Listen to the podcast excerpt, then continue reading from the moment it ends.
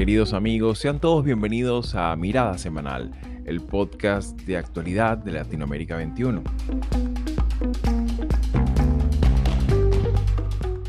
Como todos los domingos, analizaremos las principales noticias de la semana con el respaldo intelectual de Marisabel Puerta Riera y Manuel Alcántara Sáez.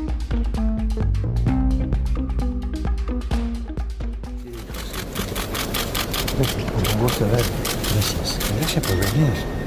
Vos que sos médico, Dios te bendiga mucho. ¿Cómo le va? Gracias, gracias por recibirnos. Gracias por apoyarlo ahí. Bueno, más que nada. Así que en ese sentido. Bueno, bienvenido. En el marco de la canonización de Santa María Antonia de San José, o mejor conocida como Mamantula, la primera santa nacida en Argentina desde el pasado 11 de febrero, el presidente Javier Milei se reúne en el Vaticano con el Papa Francisco. Una reunión acompañada de una disculpa pública tras las agresiones verbales que en el pasado reciente profirió Milei contra el sumo pontífice, lo cual refleja la necesidad política que tiene el nuevo gobierno argentino dentro y fuera del país para moderar posturas, establecer puentes y buscar pautas de entendimiento que permitan una mayor gobernabilidad de su gestión. Sin embargo, cabría preguntarse, ¿este encuentro representa un gesto meramente diplomático o quizás un punto de inflexión en la conducción política del gobierno argentino?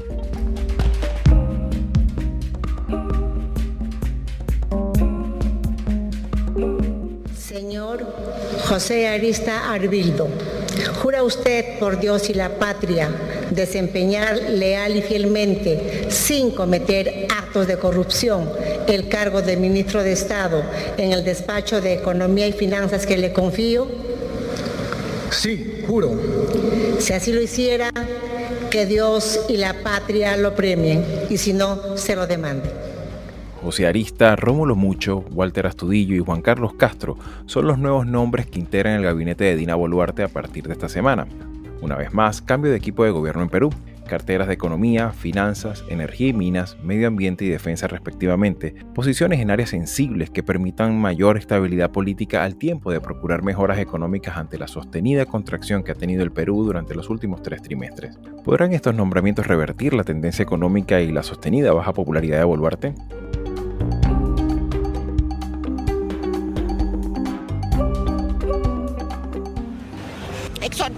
Gobiernos democráticos y a las organizaciones internacionales a pronunciarse.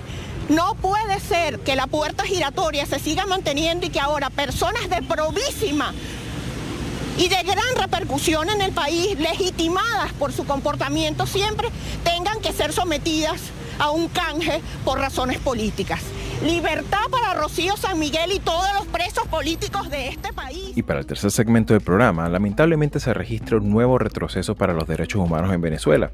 Y es que el pasado 9 de febrero es detenida la activista hispano-venezolana Rocío San Miguel, así como varios integrantes de su familia.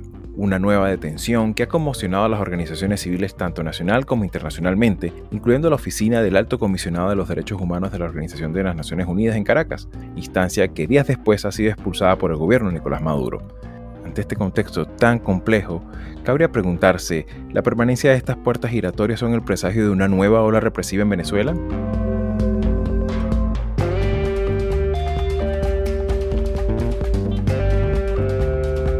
Soy Isabel Rodríguez Franco, les hablo desde Houston, Texas, y hoy es domingo 18 de febrero de 2024.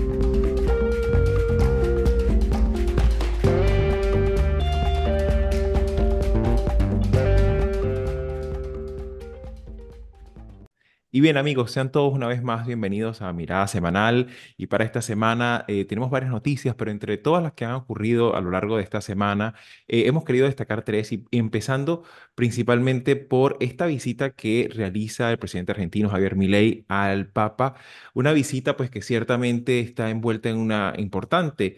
Mm, Yo, yo- quizá- quizás no sea tanto como un viraje, pero sí donde ha habido unos gestos importantes de mostrar capacidad, eh, sobre todo considerando, eh, si nos vamos un poquito a, no, no hace mucho tiempo y nos vamos, hacemos el recurso de la, de la, de la hemeroteca, pues eh, ya no presidente, ni siquiera candidato mucho, mucho antes de, de- su candidatura, ya tenía muchas eh, pa- palabras muy ásperas y de mucha agresividad contra contra el Papa y contra la propia figura de, del propio Francisco desde el punto de vista ideológico, ¿no? Y en ese sentido, pues resultó muy llamativo sobre todo esa, esas primer, ese primer encuentro que por una parte se, notó muy, muy, muy cariñoso, muy cercano, eh, pero también que uh, fue, ocasión propicia para pedir sus propias disculpas, ¿no? Y una capacidad de pedir disculpas. Eh, eh, ciertamente pues eh, representa un poco lo que ha tenido que hacer también en el propio gobierno, ¿no? En, en, la propia Argentina, en, en, cierta manera, buscar la forma de moderar algunas posturas eh,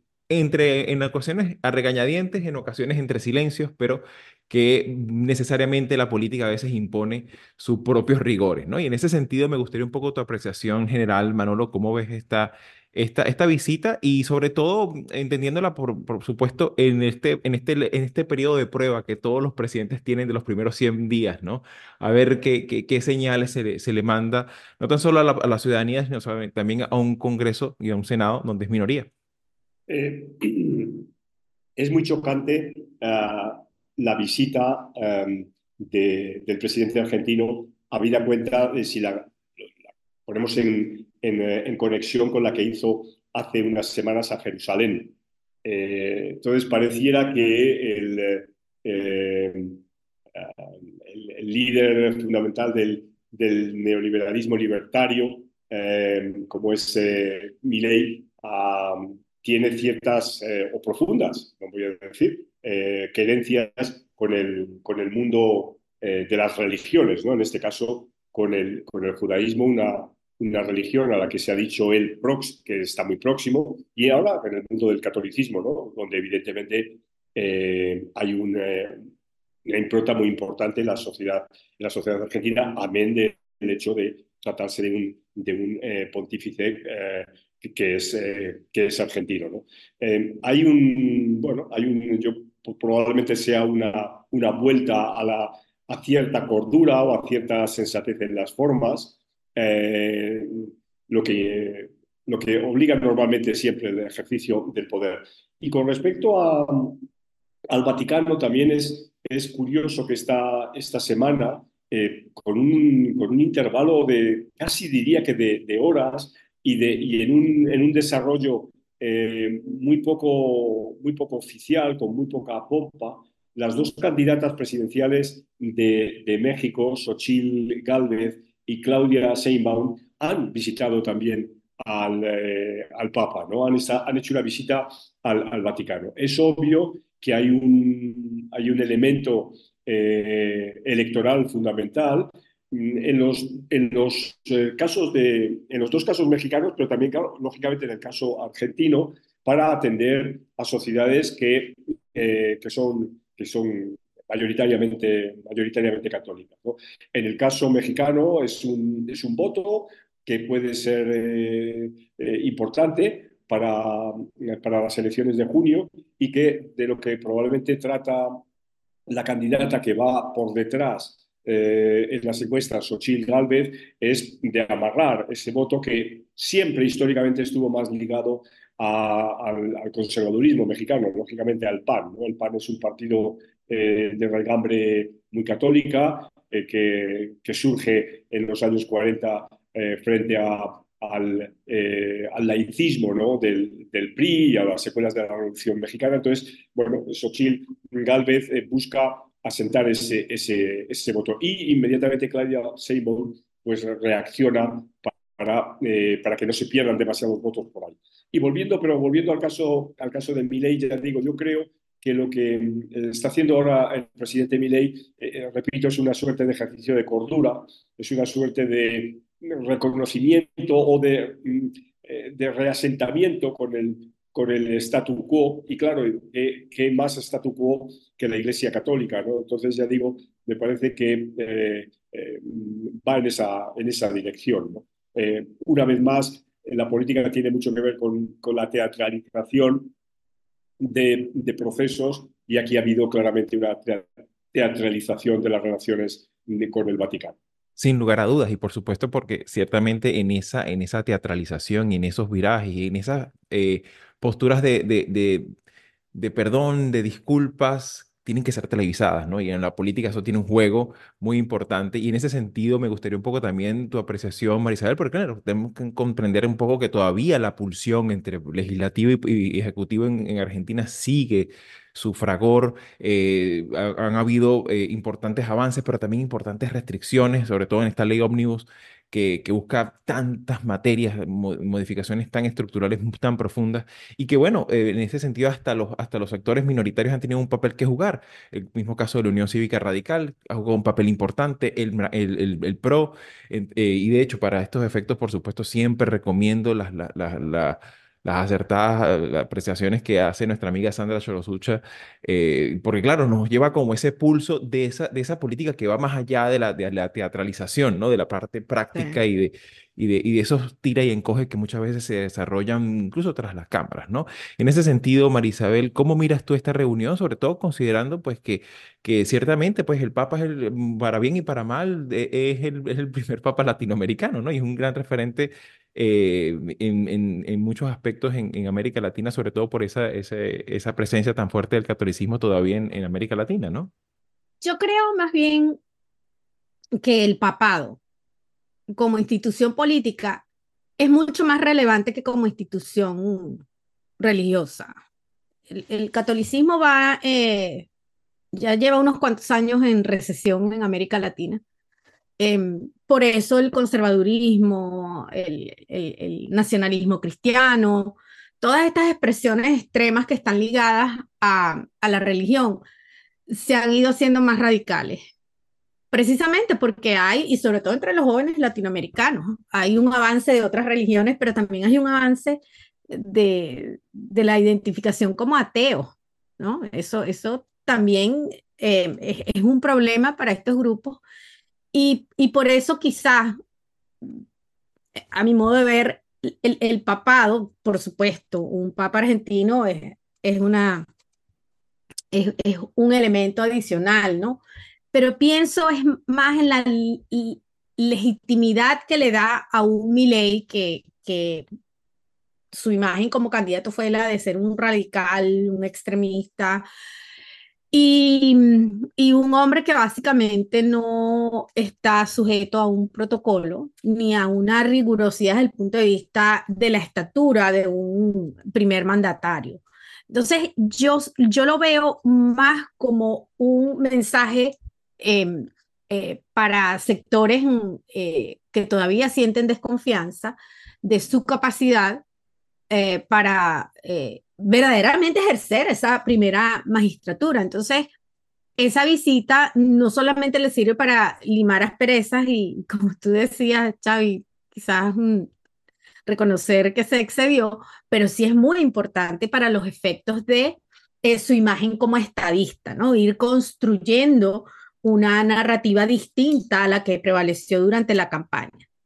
Y eso, por supuesto, tiene conexión también con lo que mencionó Manolo acerca de las dos candidatas presidenciales en México, ¿no? Hay que buscar la, la, cercanía con instituciones fundamentales. ¿Y cuál otra institución política fundamental más importante que, que la Iglesia Católica? No lo veamos desde el punto de vista religioso, es fundamentalmente político y eso es importante y mi ley lo reconoce, es muy inteligente en ese sentido.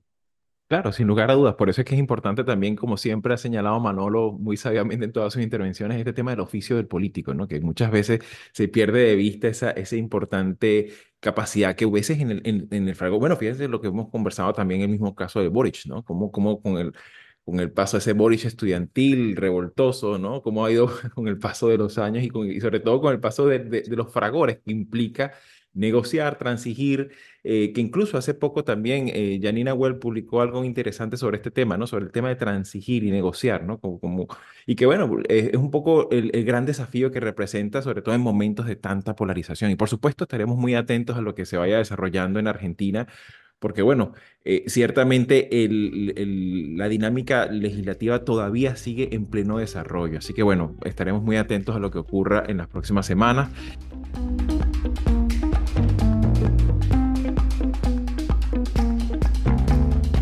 Y para seguir adelante con nuestro programa, en nuestro segundo segmento vamos a dedicarlo sobre el caso del Perú, esta semana también se conoció que Dina Boluarte, una de las presidentas con la menor popularidad de toda, de toda la región, y que lamentablemente, pues a pesar de, de, todo lo, lo, que ha tenido que sobrevivir el, Perú en los últimos años, pues sigue teniendo importantes deficiencias en el desarrollo económico necesario que tiene el país. Y precisamente en ese sentido, pues se conoce que eh, Dina Boluarte anuncia la reestructuración de su gabinete con cuatro carteras ministeriales muy importantes, como por ejemplo el caso de energía y minas, economía, medio ambiente y defensa cuatro carteras centrales, eh, sobre todo considerando que eh, el, Perú, lamentablemente, también en el último año eh, ha tenido una importante desaceleración económica y una desinversión en materia de inversión extranjera notoria.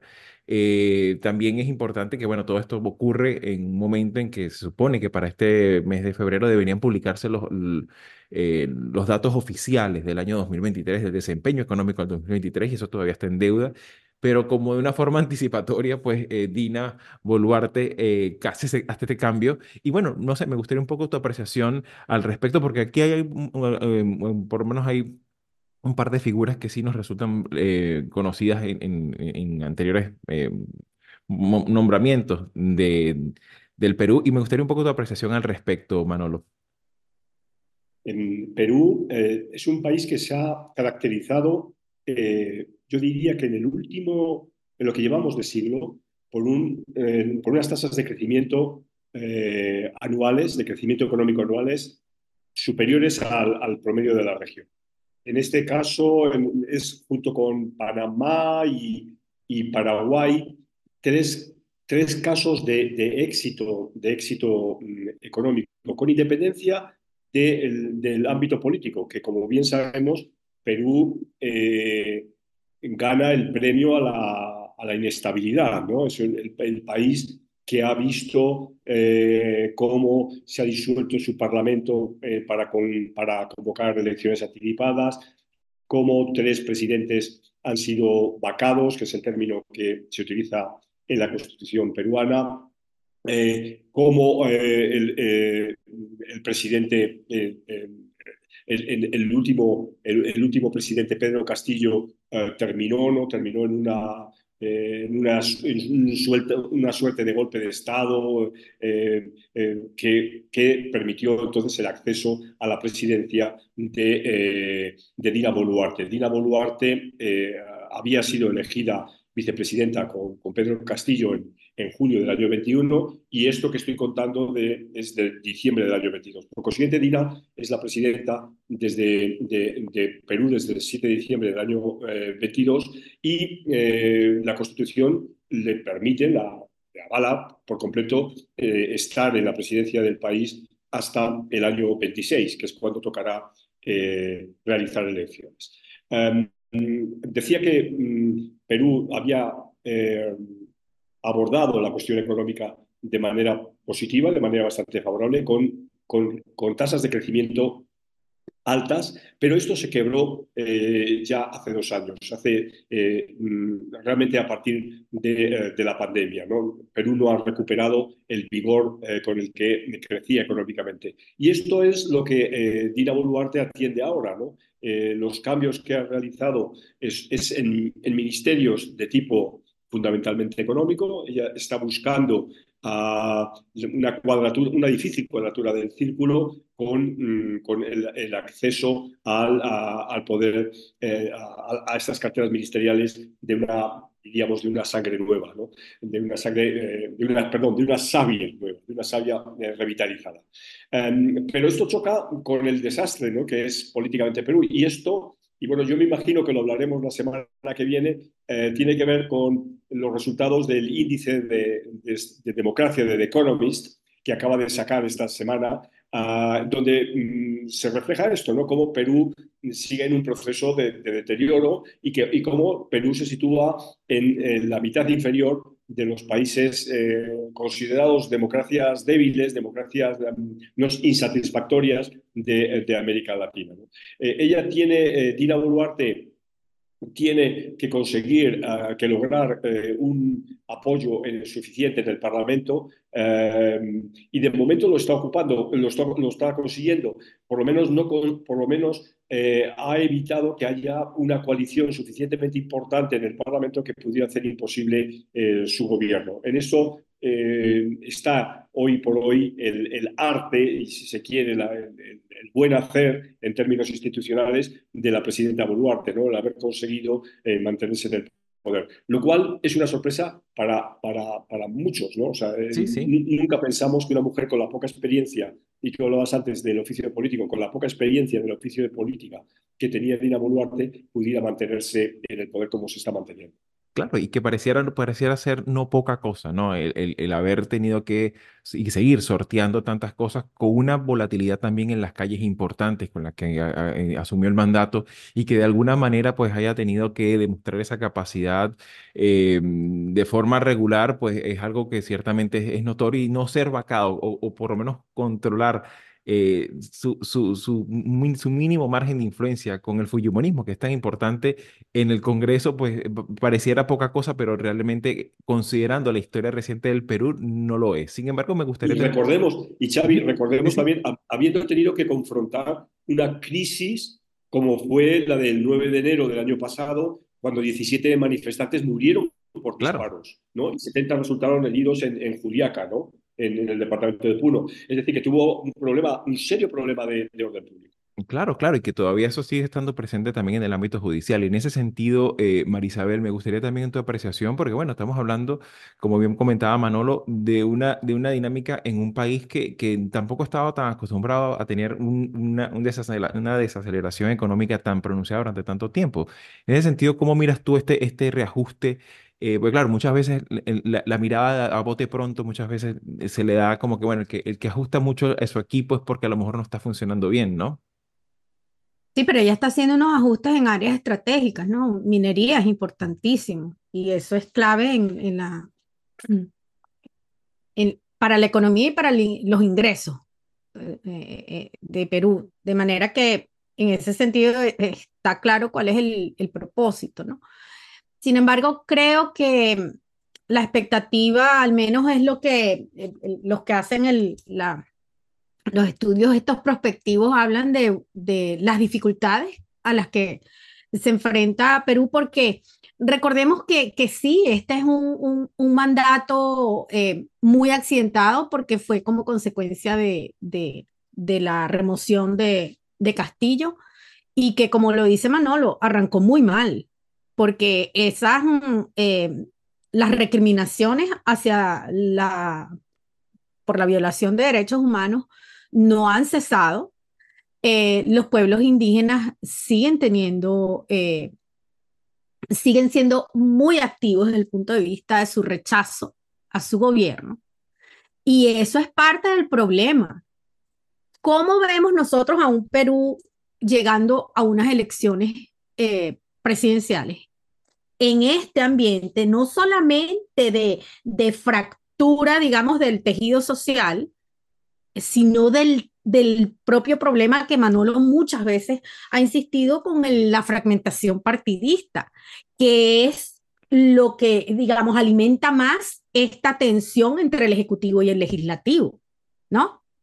Entonces, sí eh, pareciera que hay un, un, un momento de, de, yo no diría de estabilidad, pero sí de, de, quizás ella lo que está buscando con ese reacomodo es tratar de enfocarse en la, en la dinámica económica, pero es que la, la, la, la exigencia es ir sentando bases para, un, para una eventual, digamos, estabilización política a través por la vía electoral y eso no pareciera estar resuelto, al contrario.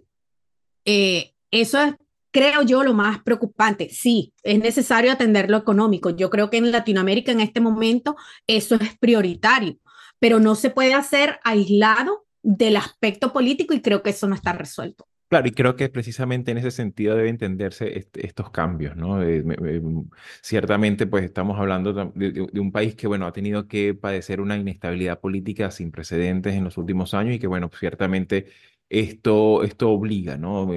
Impone su propia fuerza de gravedad a la hora de tomar decisiones. Y por supuesto, estaremos eh, atentos al desempeño político y, también de estas, estas carteras tan importantes para, para lo que es el, el sistema político peruano.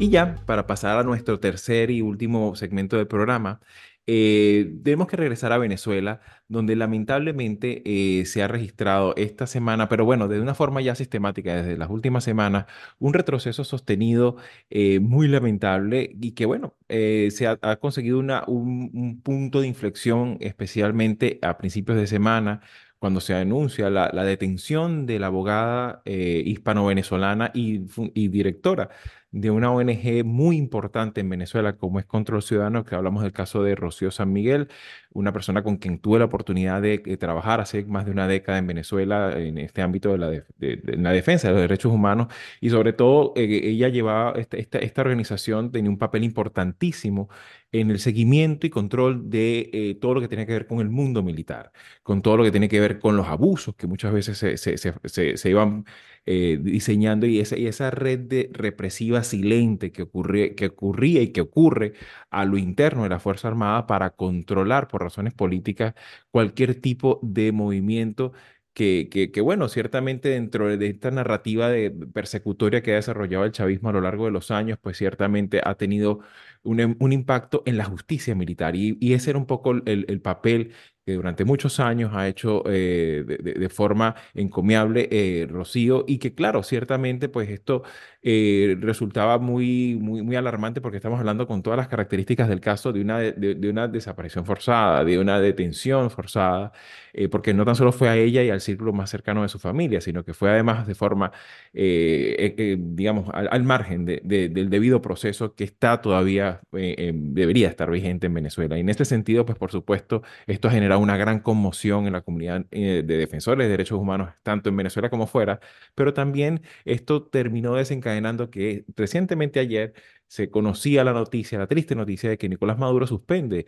eh, las actividades de la Oficina del Alto Comisionado de Derechos Humanos de Naciones Unidas en Caracas, instalada desde 2019 eh, ya que, bueno, esta, esta, esta, esta oficina cumplió un papel fundamental para la documentación y, el, y, la evaluación, y sobre todo evaluar el comportamiento del Estado sobre las graves acusaciones que todavía siguen pesando en su contra eh, por crímenes de lesa humanidad. En ese sentido, y que da este contexto necesario que hay que dar, eh, ¿Cómo miras tú esto, Manolo? Eh, sobre todo considerando que, bueno, estamos también inmersos en un proceso de negociación que lamentablemente ha tenido que recibir muchos varapalos en muy poco tiempo, ¿no lo ves tú? Tenemos eh, un problema que yo digo a veces que es de, de, reducción de lo complejo, ¿no? lo complejo es la política, lo complejo también es cuando sí, la política y cuando utilizamos términos como sistemas políticos y demás, eh, y nos referimos eh, a un término y decimos, este régimen político es autocrático. Y entonces inmediatamente, eh, cuando decimos este régimen político es autocrático, el reduccionismo que, que estoy planteando es centrarnos en lo electoral ¿no? y decir, ah, es autocrático porque el, presidente, en este, en este caso estamos hablando de Venezuela, el presidente Maduro, es un presidente espurio o ilegítimo porque eh, ocupa la presidencia uh, manipulando, etcétera, etcétera, los procesos electorales. Y, eh, y, bueno, y nos quedamos ahí tan tranquilos. Decimos, no, ya le hemos puesto el, título, es autócrata porque, eh, porque su origen, ¿no? El origen de su poder es, es ilegítimo. Y nos quedamos ahí, digamos, tan tranquilos. Oiga, no, eh, un régimen autoritario es algo más. Y cuando no hay democracia en un país, es algo más. No solo es un tema de que no haya elecciones o de que las elecciones sean manipuladas, etcétera, para mantenerse en el poder, etcétera. No, es que no hay Estado de Derecho. Y si no hay Estado de Derecho, no hay ejercicio de los derechos. Eh, y hay gente que está en la cárcel, como es el caso en Venezuela ahora mismo se, se, presupone que hay 200 presos políticos ahora mismo en las, en las cárceles, ¿no? Y gente que es detenida sin ningún tipo de eh, eh, derecho en, en la detención y conducida durante días a sitios donde nadie sabe dónde están y otros directamente no aparecen. ¿no? Y este es el drama. Esto es lo que hay que denunciar de, de- de Venezuela. Es decir, la sistemática violación de derechos humanos. De derechos humanos. Y, aquí no, no hablo de metáforas, decir, bueno, pero eh, también hay el derecho de la gente que se ha tenido que marchar porque no encuentra trabajo, etcétera. Sí, eh, eh, es también un derecho humano, pero aquí estamos hablando de perseguidos políticos, de perseguidos por lo que opinan. Mira, mira, Xavi, yo sinceramente, yo tengo miedo de ir a Venezuela. O sea, yo no, o sea, no, no, no tendría seguridad de eh, aterrizar en, en- en, eh, en- en Venezuela y que mm, no fuera detenido por las cosas que digo, por las cosas que he escrito sobre Venezuela. Y me pasa lo mismo, por supuesto, en Nicaragua. ¿No? Eh, entonces, eh, yo creo que esto es lo que, lo, que, lo, que, lo que tenemos que repetir una y otra vez. Entonces, claro, que la oficina del alto comisionado de derechos humanos, que se había instalado hace cinco años como una especie de, entre comillas, graciosa concesión del presidente Maduro, del gobierno de Maduro, que, que eh, esta oficina tenga que dejar el país es triste porque esta oficina de alguna manera, de alguna manera, ah, protegía, ya digo, de alguna manera, porque es evidente que su protección, como, como ahora estamos hablando de, eh, eh, de- de- del caso, del caso que, nos ocupa, pues, eh, pues evidentemente no, ha, no ha servido para nada, pero tenía un, papel. Entonces, mm, la comunidad internacional, ya sé que esto es repetir y cosas que ya hemos dicho, tiene que tomar cartas en el asunto. O sea, eh, Venezuela se convierte en un estado paria, en un estado eh, absolutamente mm, em, violatorio de, de cualquier orden jurídico, ¿no? Y entonces eh, mm, te- tenemos que seguir denunciándolo, tenemos que seguir eh, plantando esto, porque la detención de Rocío San Miguel eh, es una más, o sea, y, y desgraciadamente eh, no va a ser la última, ¿no? O sea, que vamos a seguir en este, en este aspecto, ¿no? Y todo por el señuelo o por el juego, por la, por la añagaza de que, eh, bueno, a ver si convocan elecciones, ¿no? Como un favor, ¿no? Como si fuera un favor. Oiga, no, es que no son solo, repito, no son solo elecciones, que, lo son, sino es, es la violación sistemática de derechos humanos, es la, persecución por delitos de opinión, es eh, la persecución por, eh, eh, por una suerte de desacato a un poder que además es espurio. Claro, y en ese sentido creo que también van dirigidos esta- estos primeros señalamientos que también hace esa oficina, ¿no? De, investigar precisamente el uso y empleo de los recursos del Estado y de todo el aparato institucional del Estado para esta persecución sistemática por razones políticas, ¿no? Y, eh, y en, en ese sentido han insistido eh, la- las recomendaciones que ya se han hecho eh, con respecto a, a estas prácticas. Pero también me gustaría un poco eh, tu apreciación, Marisabel, porque claro, estamos viendo que inexorablemente poco a poco, como una crónica de una muerte anunciada, pues eh, episodio a episodio y capítulo a capítulo nos estamos acercando casi que a, una, a un proceso más cercano a Nicaragua que a cualquier otro proceso de transición de un régimen autoritario eh, en la historia contemporánea de nuestra región. ¿Cómo miras tú eh, todo esto que está ocurriendo? Pues por supuesto con el agravante, pues que ciertamente es nuestro país, ¿no? Hace unos años, em, trabajando en un, un artículo con Armando Chaguaceda, discutíamos si esto era un régimen híbrido, si esto era, qué era, ¿no? Porque siempre nos hemos ocupado mucho es de la, de la caracterización del régimen, ¿no? Y bu- bueno, eso es obvio, los politólogos, eso es un, un sesgo de la profesión y, y, mm, se entiende. Sin embargo, poco tiempo después discutíamos que ya no tenía sentido eh, insistir solamente en la tipología, la naturaleza, sino que había que de verdad desmenuzar ese, ese contenido desde el punto de vista de, de su, eh, la deconstrucción de una democracia débil, frágil, para sobre esos cimientos montar un régimen eh, autoritario. A lo mejor eso desde un principio no estuvo claro, pero eso fue lo que ocurrió. Entonces, cuando, cuando vemos las decisiones que está tomando el régimen de Maduro, porque también estamos claros que no es Maduro nada más, eso es una coalición de fuerzas, algunas más extremas que otras, pero a la larga todas tienen un, mismo eh, propósito que es sobrevivir, ¿no? Entonces, cuando vemos estas, estas reacciones de, picar adelante y, derrumbarlo todo, porque ahorita hay un debate de si el acuerdo de los, acuerdos de, Barbados siguen vigentes o no. yo creo que esa discusión es ya obsoleta, ¿no? Estamos hablando, Maduro está haciendo de Rocío San Miguel su, lo que en su momento fue María, la juez eh, María Fiuni de Chávez. ¿No?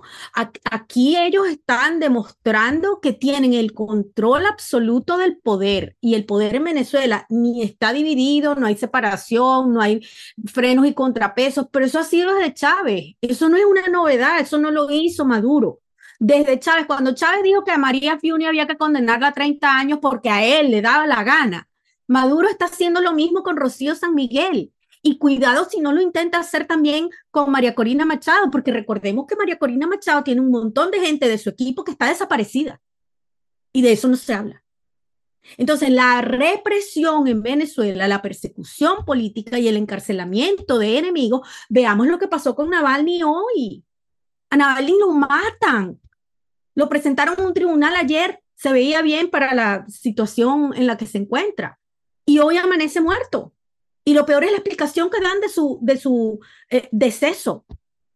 Eso hacen los regímenes que no tienen ningún tipo de limitaciones, porque yo quisiera que, que de verdad dejáramos la idea de que Maduro tiene miedo. Yo leo a expertos, expertos de muchísima, eh, eh, muchísimo nivel y capacidad de decir es que Maduro tiene miedo. Él no tiene miedo. ¿Qué miedo tener?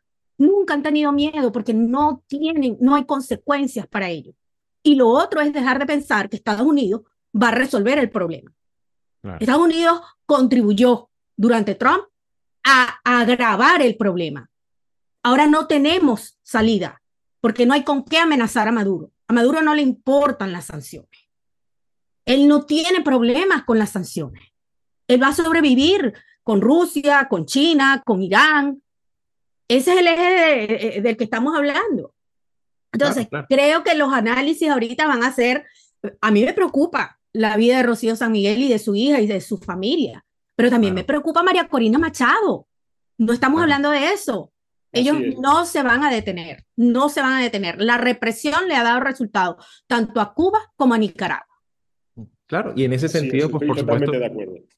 Sí, sí, y, y, en ese sentido, por supuesto, vamos a seguir estando atentos porque, bueno, eh, tenemos con, eh, conocimiento, pues, que eso, en, Venezuela, eh, digamos, la, la protesta se ha mantenido, los grupos de, los, los, grupos de, tanto de profesores, de, de eh, enfermeros, los, los, los, sindicatos han buscado la forma también de seguir su activismo y seguir haciendo presión, pero claro, con unos costes inmensos y que ciertamente, pues, esto, en, en un, considerando, pues, que es un año electoral, eh, para bien o para mal, pues ciertamente esto representa una grave amenaza para sus actividades. Así que bueno, por supuesto estaremos muy atentos a cómo se vayan desarrollando los acontecimientos en Venezuela. Y bueno, mis queridos, se nos ha echado un poco el tiempo encima. Muchísimas gracias por su tiempo y por sus apreciaciones. Y bueno, será una vez más examinando e, el pulso de la dinámica política de nuestra región el próximo domingo. Bueno, buena semana. Hasta entonces.